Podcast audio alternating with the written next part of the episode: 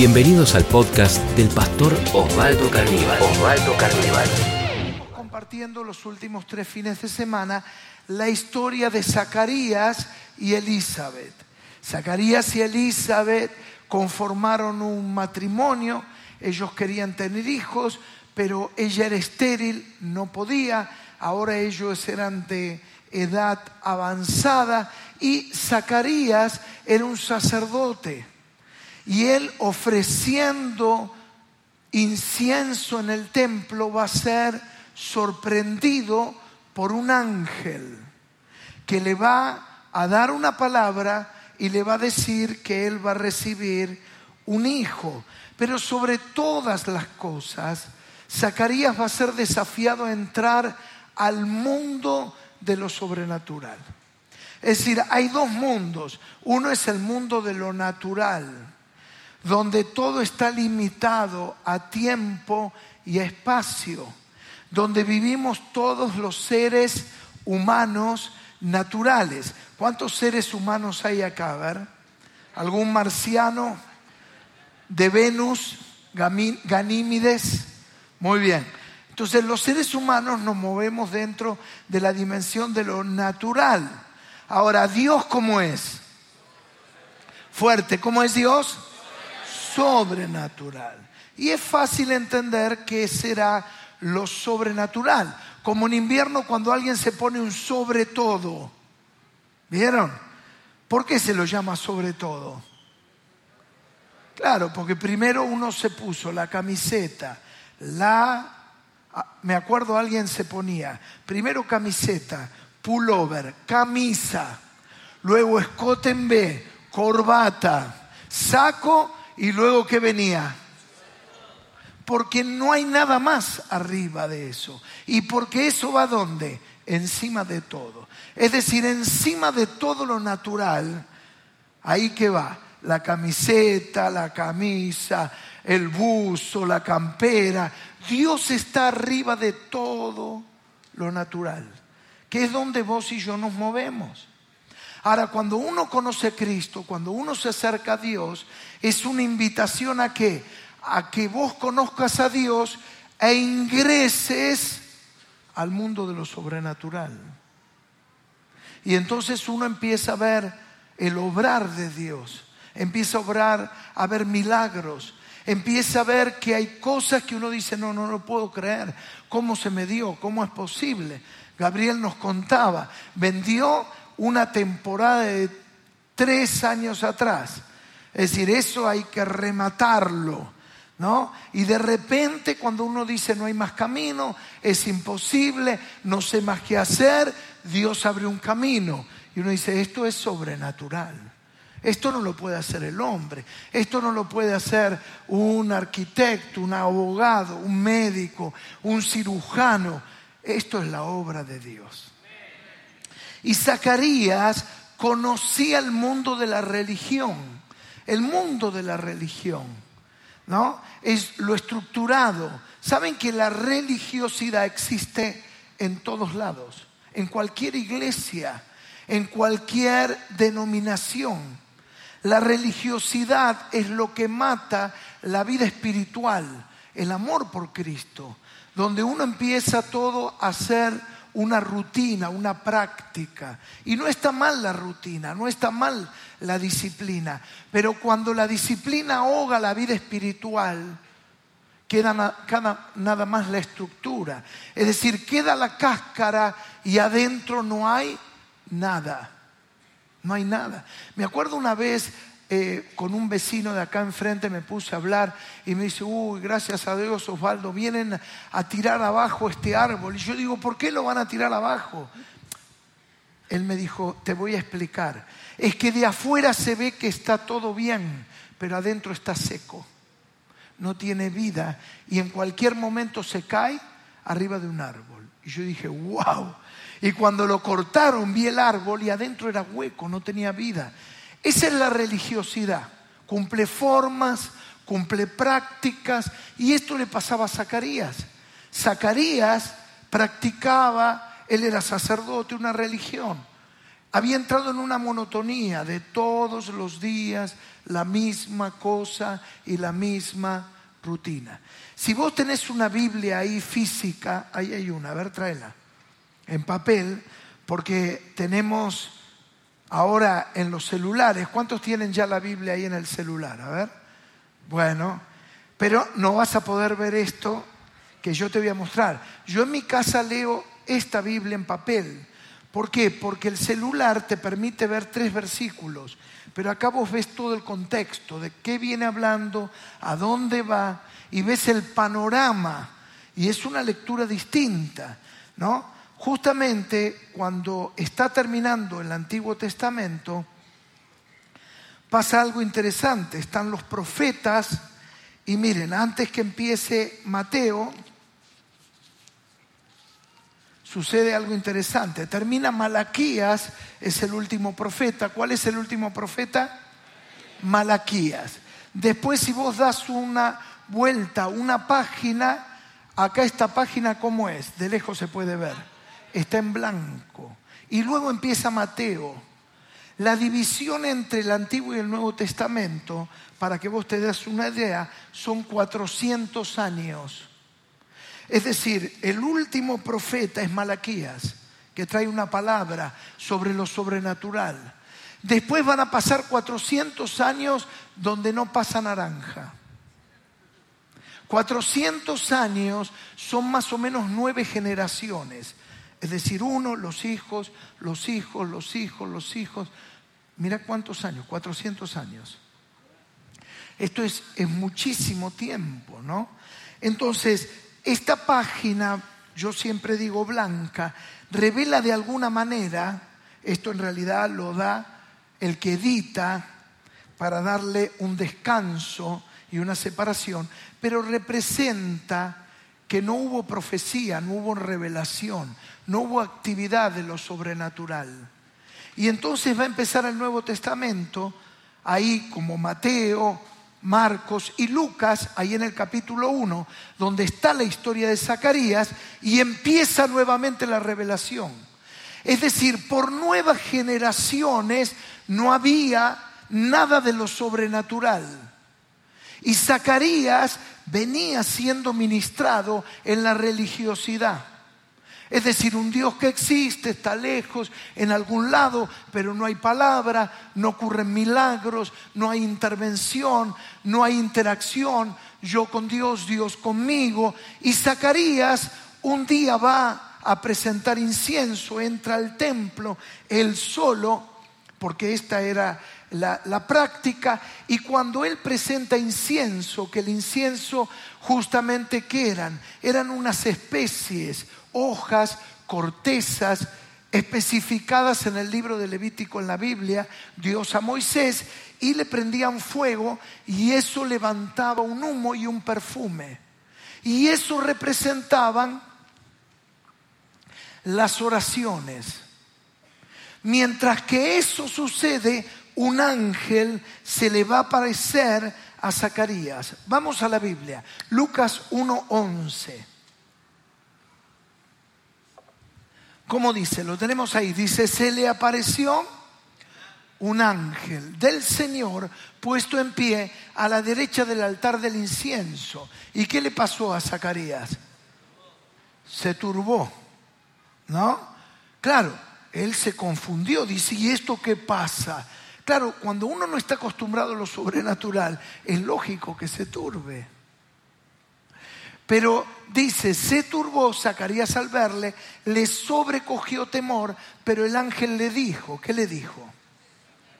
Zacarías, fuerte, no temas, porque tu oración ha sido oída, tu mujer Elizabeth te dará a luz un hijo y llamará su nombre Juan. Recordamos semanas atrás que este Juan va a ser Juan el Bautista. Mira, ahí yo te traje un dibujo, claro. Estaba, tenía un chucho, Zacarías. ¿No? Dijo, ¿qué, qué, qué, qué, qué, qué, qué es esto?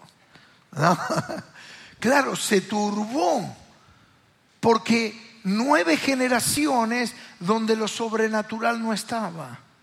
Pero cuando uno empieza el Evangelio y luego el libro de los Hechos y es el nuevo tiempo, uno va a ver que lo sobrenatural se confunde con lo natural.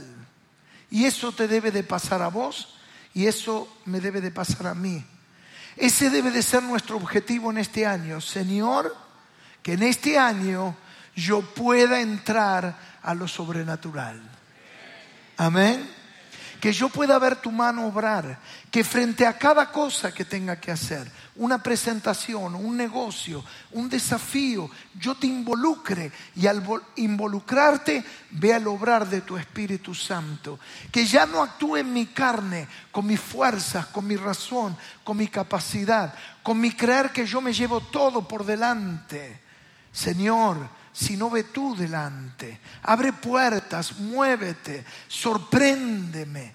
Y que en este año yo empiece a experimentar lo sobrenatural. Por eso lo primero que vamos a decir es algo nuevo está comenzando. Lo decimos todos, algo nuevo. ¿Qué es esto? Hacer que lo sobrenatural empiece a ser como natural. Así como contó el testimonio Gabriel, que cada uno de nosotros contemos testimonios. El testimonio tiene el propósito, cuando uno lo cuenta, que vos digas, ah, si lo hizo con él, lo va a hacer conmigo. ¿Cuál es el sentido de la Biblia? Que cuando vos lees esas historias y ves cómo Jesús obra, cómo Jesús se manifiesta, cómo se relaciona, no es para que tengas una mirada histórica, sino para que digas, si lo hizo ayer, lo puede volver a hacer hoy conmigo. Yo voy a ver a Jesús obrar. Voy a ver a Jesús obrar. Claro, Ustedes saben que como sacerdote, él va a entrar al templo, a un lugar llamado santo, y entra él solo. Cuando él sale, ahora lo vamos a leer, Zacarías va a salir, algunos ya saben que lo leyeron, mudo. Es decir, no va a poder hablar. Y todos se dan cuenta, primero por lo que había tardado y después por esta señal que quedó mudo, que algo le había pasado, que algo había visto, que una manifestación había venido sobre su vida. Y de eso se trata, ver cielos abiertos, ver a Dios obrar, ver milagros, ver a Dios manifestarse, ver a Dios actuando. Zacarías es sorprendido en qué circunstancia ¿Te acordás que dije que estaba haciendo Zacarías? Estaba presentando incienso, que representan en la Biblia las oraciones. ¿Qué representa el incienso? Esto me impactó. Cada vez que vos vayas a orar, tenés que ir con la expectativa que lo sobrenatural te sorprenda. Esa es la fe, ¿sí? Es la fe que cierra los ojos y le dice, Dios, yo vengo a ti. Estoy esperando ser sorprendido por el poder de tu Espíritu Santo. Porque en cambio, ¿qué le pasó a Zacarías? Se turbó, como diciendo, ¿qué, ¿qué, es esto? Casi le dice, ¿por qué me estás molestando al ángel? Y el ángel, ¿quién le va a decir? Tu oración ha sido oída. Es decir, a veces hay señales que tenemos que nos ayudan a darnos cuenta que Dios no se olvida de mis oraciones. Porque ustedes saben que la manera de relacionarnos con Dios es por medio de la fe. Por medio de la fe. Tenemos cinco sentidos. ¿Cuáles son? La vista, el oído, ¿qué más? El tacto, el gusto, y algunos lo conocen así, el tacto. Se le pegan las cosas en la mano, el tacto. Cinco sentidos. Pero por medio de ninguno de estos cinco sentidos yo me vinculo con Dios. Estos cinco sentidos me permiten tener lo que se llama la percepción de este mundo.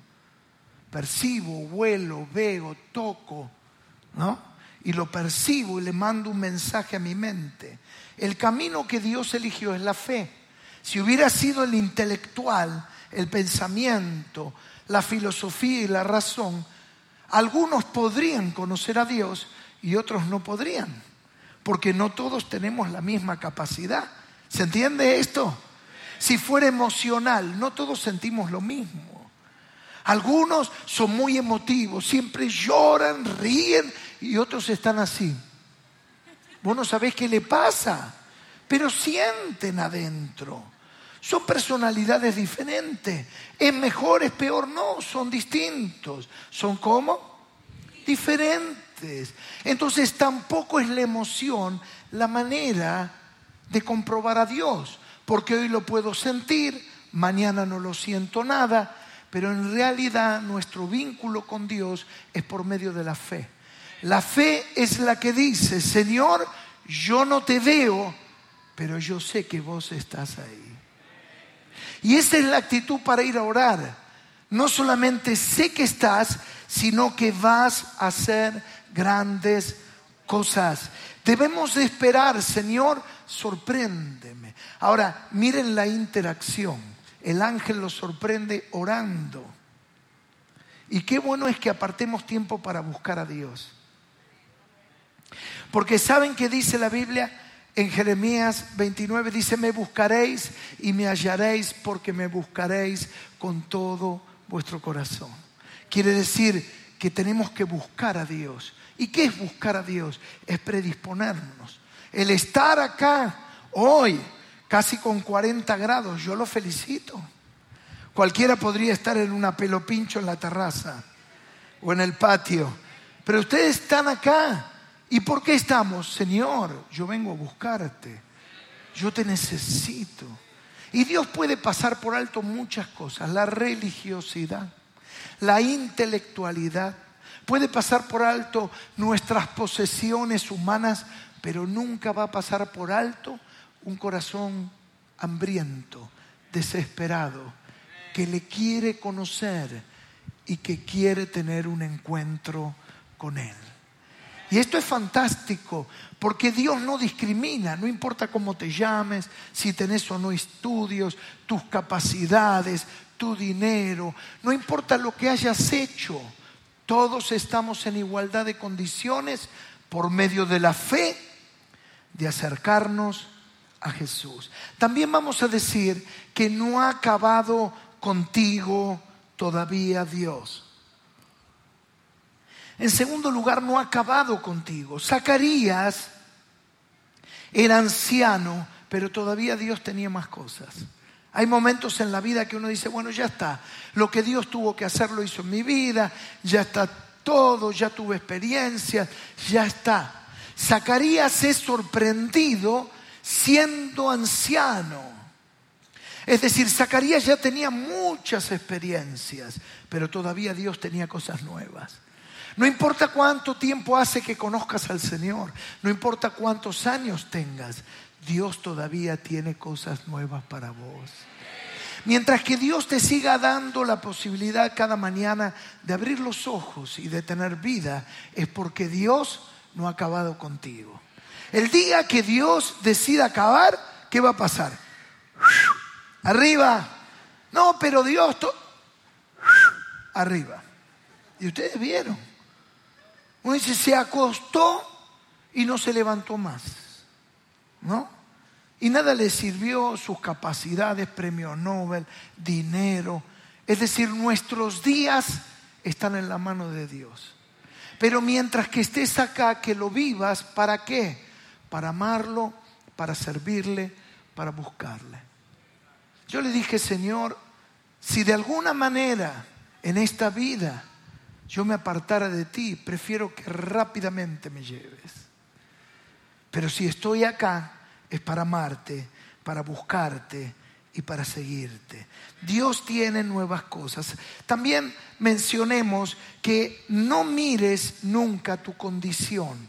Esto fue uno de los problemas que tuvo Zacarías. El ángel, en tercer lugar, no mires tu condición.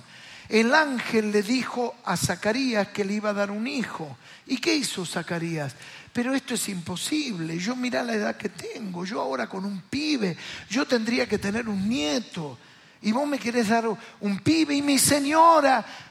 Te tengo que aclarar que mi señora es estéril. ¿Vieron cuando uno le trata de explicar a Dios lo que, qué? Lo que Dios ya sabe. Y esto hizo Zacarías. Dijo, para, para Ángel, a ver, aclaremos las cosas. Yo ya tengo unos años, vos querés que yo tenga un bepi ahora, mi mujer ya es grande, vos te imaginás ahora. No te habrás equivocado, esa cigüeña no tendría que ir a otro lugar. Hay veces que uno le trata de explicar a Dios. Porque Zacarías, ¿qué hizo? Miró su condición. Dios tenía todo planeado. Cuando Dios te propone hacer algo, ay, no sé si decírtelo así, no achiques, no arrugues porque Dios tiene todo planeado. Lo primero cuando Dios te sorprende con una palabra que es, y pero ¿cómo voy a hacer? ¿Y ahora qué va a pasar? ¿Y pero será para mí? Y yo no tengo la fuerza, y yo no sé hablar, no terminé séptimo grado. Y ahora, ¿y qué le dice el ángel? No temas. No importa. Tiene grandes sueños. Ahí Gabriel nos fue el lema del año pasado, ese sobre que tenemos, empieza pequeño y sueña en grande. Tiene grandes sueños. Si sos constructor, soñá construir el edificio más grande del mundo. Se ve que no hay constructores o no hay fe, pero no escuché amén.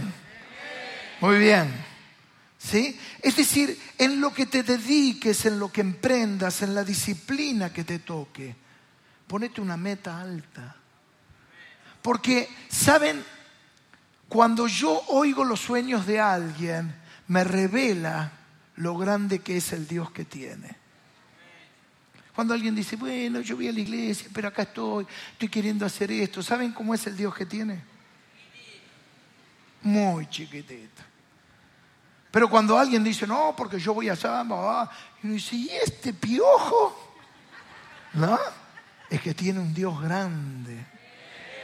Indudablemente tendré que poner lo mejor, el mejor esfuerzo, el mejor trabajo, el mejor ahínco.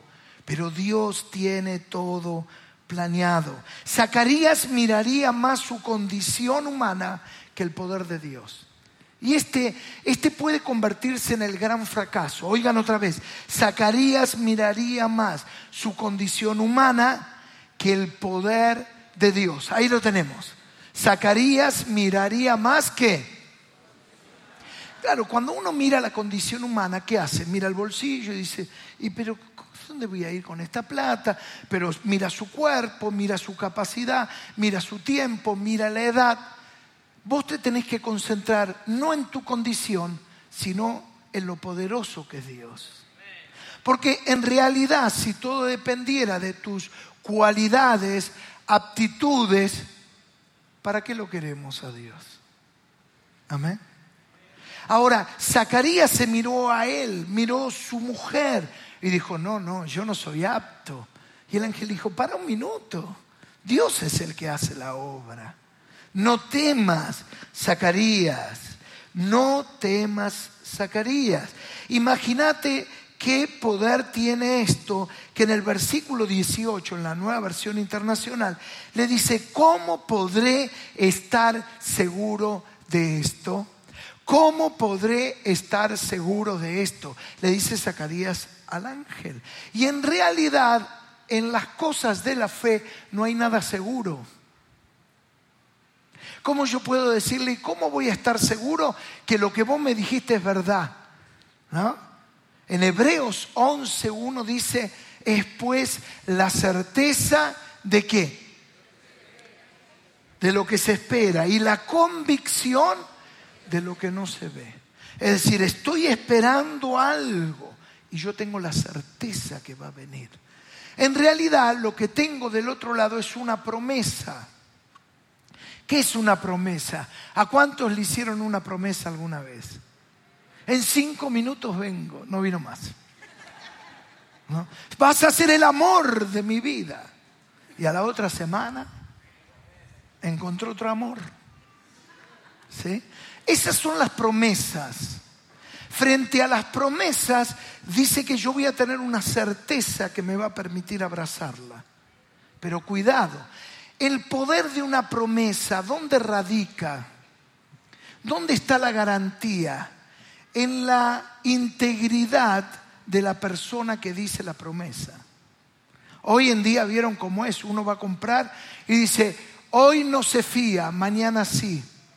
Y uno va al otro día y al otro día lo vuelve a leer, pero ¿cómo? ¿No decía que mañana sí? Es decir, nadie cree en nadie. Pero antiguamente lo habrás escuchado hablar, quizás tu papá, tu viejo, tu abuelo te dijo, que antes los negocios se cerraban, ¿saben cómo? De esta única manera, así se daba la mano, decía, Señor Calo, quedamos de esta manera, ¿de acuerdo? Así quedamos. No se firmaba papel ni nada, porque la palabra, ¿qué pasaba? Valía, tenía valor y hoy en día ha caído en descrédito. Entonces, firme por acá, firme por acá, firme por acá. Y vos te empezás a asustar. Y se traiga un garante, y el garante firma por acá, firma, y traiga un regarante. Es decir, si fallás vos, que traiga el otro, y si no el otro, pero que alguien pague. Decir, una sociedad de desconfianza. Y a veces uno llega a Dios y viene con esa misma actitud de desconfianza para vincularse con Dios. Pero la palabra de Dios vale. Cuando Él dice, Él cumple. Vos podés estar seguro. Hebreos dice que Dios buscó a alguien que garantice su palabra y no lo encontró. Claro, el garante siempre es más solvente. El garante es alguien que tiene más poder, más dinero. Y por eso lo avala, lo respalda. ¿Quién más grande que nuestro Dios? Él dice que sus promesas son sí y amén. Entonces le vamos a creer a Dios y vamos a ver grandes cosas en nuestras vidas. Gloria a Dios.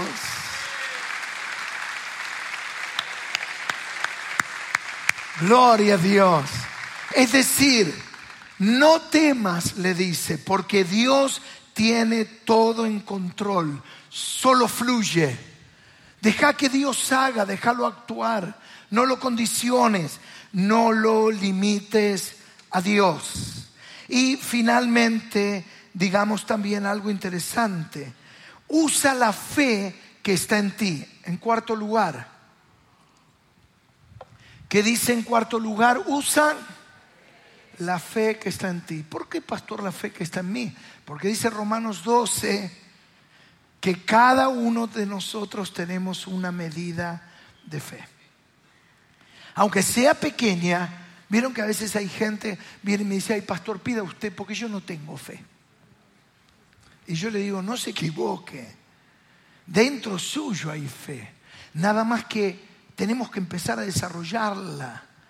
O a veces hay gente que viene y me dice, ay, pida usted, que usted está más cerca de Dios. ¿Cuál es la idea de la gente? Dice, bueno, el pastor vive en el piso 15 y yo vivo en el segundo subsuelo. Pero esto no es así. Es ejercer la fe que está dentro tuyo. Y que vos puedas pedir por vos mismo y ver la gloria de Dios. Zacarías quería una certeza humana, pero se le pedía una certeza divina. Miren, Zacarías quería una certeza humana y le dijo, ¿y cómo será esto posible? ¿Y cómo voy a estar seguro? ¿Qué le estaba pidiendo? Dame una señal. ¿Eh? Déjame una luca y te firmo un recibo. Déjame algo en garantía. Eso le estaba diciendo al ángel. Es impresionante, ¿no? ¿Cómo será esto posible? Él quería una certeza humana, pero esto es nuestra naturaleza. Perdón, Zacarías. Claro, pobre, le estamos sacando el cuero. Pero en realidad, el sentido de la Biblia, ¿cuál es? Que yo aprenda de las historias, ¿no? Y esta es nuestra naturaleza. Ay, yo quiero tocar. Ay, yo quiero ver. Ay, yo lo quiero comprobar. Todos queremos una señal. Tocar algo. Llevarnos algo a nuestra casa. Prenderle una vela a algo. Tocarlo. Es decir, esa es nuestra naturaleza humana natural. ¿Y saben qué dijo el ángel? Te voy a dar una señal. ¿Y cuál fue la señal? Algunos saben. Se quedó mudo. ¿Vos querés una señal? Ahí está la señal.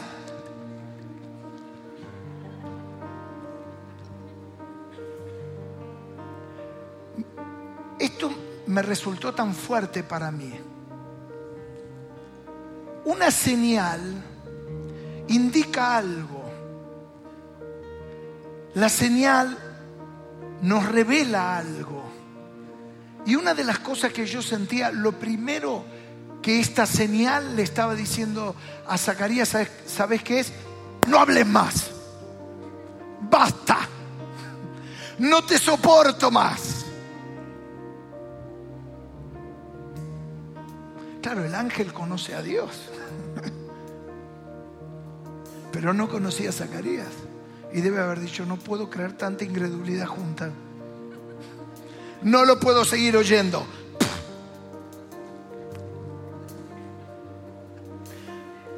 Vos sabés que el poder más grande radica en el diálogo que uno tiene con uno mismo. Se dice que uno pasa nueve horas hablando con uno mismo. No es que esté loco es lo que vos vas pensando. Vas en el subte, uno va mirando el techo.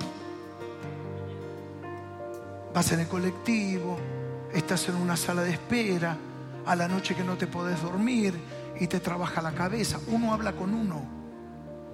Y generalmente nuestra naturaleza humana lo que quiere hacer es acallar la voz de Dios.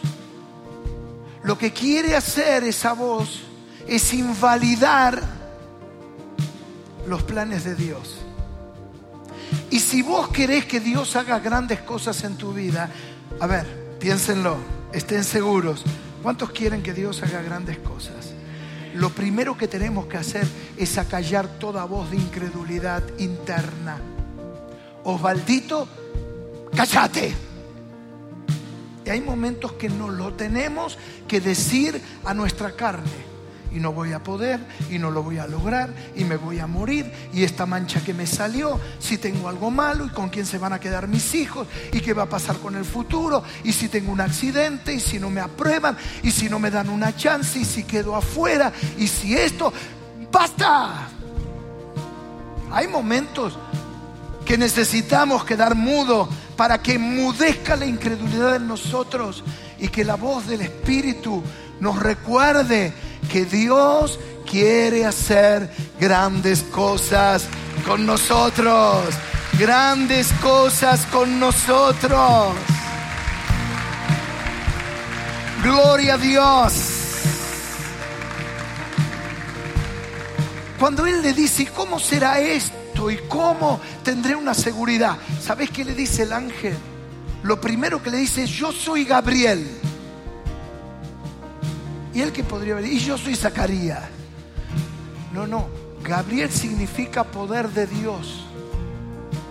Lo que antepone el ángel Gabriel. Porque este ángel es el mismo que le da la anunciación a quién? A María.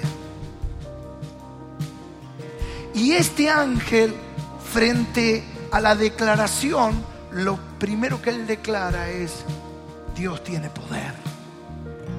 Dios tiene poder. Yo no sé qué estás viviendo, qué estás pasando, qué estás pensando, con qué rollo viniste en la cabeza, pero yo tengo una palabra de Dios para darte. El Dios en el que has creído es todopoderoso. Él todo lo puede hacer. Él todo lo puede hacer. Aleluya. Bendito sea Dios. Simplemente le está diciendo al ángel, no hables más, solamente cree. No se trata de entender, se trata de creer. Yo muchas veces hay cosas que no las entiendo, les tengo que confesar. Pero digo, Señor, no sé cómo va a resultar esto. No entiendo mucho, pero he aprendido algo pequeño, que no se trata de entender, se trata de creerte. Y vos proveerás los recursos, abrirás las puertas, me relacionarás con las personas correctas, me vas a distinguir frente a una cola de 500 que llegaron al mismo puesto, pero van a decir, a ver, a ver, vos, vos, vos, yo, sí, sí, sí, vení, pero ¿por qué yo? No sé por qué. Y entonces sabrás, es porque Dios está con tu vida. Él te ha distinguido. Él hace cosas nuevas. Gloria a Dios. El Señor no ha acabado contigo. Este es un año 2019 para nuevas cosas del Señor. Para que ingreses a lo sobrenatural. No podemos vivir las cosas de Dios en lo natural. Entra, pero no temas. Tu Dios es poderoso. Él todo lo puede. Si estás enfrentando una quimioterapia, si perdiste el trabajo, si necesitas levantarte luego del golpe que viviste en el 2018, si estás en un nuevo escenario desconocido, donde empezás un nuevo trabajo, donde tuviste que venir de otra tierra, quizás de Colombia, de Venezuela, de Perú, si empezaste un nuevo trabajo, si viniste de otro lugar y constantemente te sentís apabullado por los escenarios que te rodean, el Señor te dice en esta tarde, no temas, yo tengo el control de todas las cosas, yo estoy contigo. Dice el Señor en esta tarde, que despierte en nosotros un deseo por decirle yo quiero más de ti, Señor.